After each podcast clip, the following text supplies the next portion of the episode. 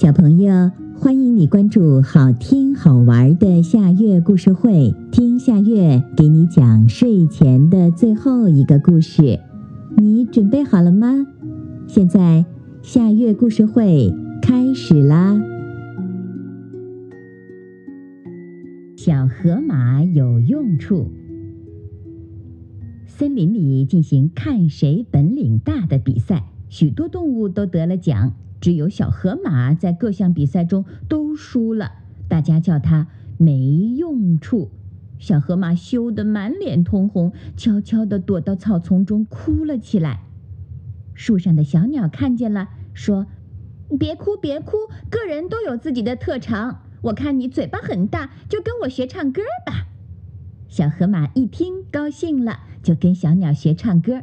可是呢，他的大嗓门震得大家捂起耳朵，抱着脑袋叫，真难听，真难听。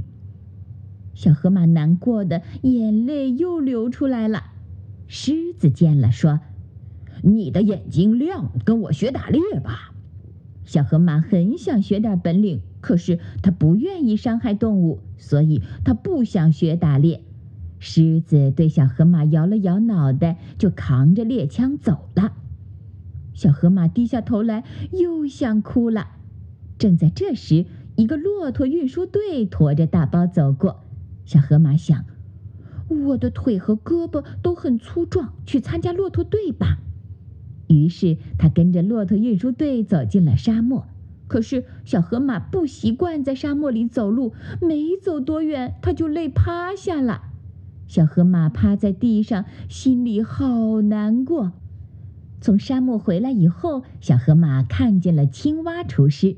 青蛙瞧着小河马不高兴的样子，就说：“我瞧你肚子圆圆的，跟我一样，就学做菜吧。”小河马开开心心地系上了围裙，跟着青蛙厨师去做菜。可是小河马的手太粗了，怎么也不能把菜切得很细。小河马没精打采地回到河边，一个人坐在河边生闷气。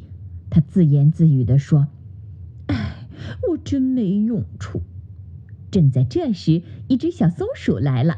小松鼠要过河，可是河上没有桥，怎么办呢？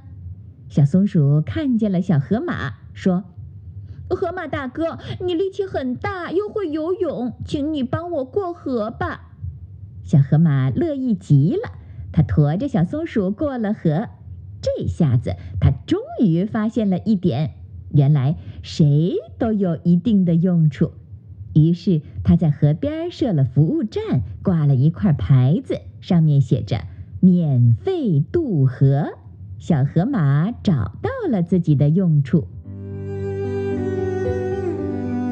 好啦，今天的故事就到这里了。可是我还想听。你可以关注好听好玩的下月故事会微信公众号，听故事讲故事。小朋友，晚安。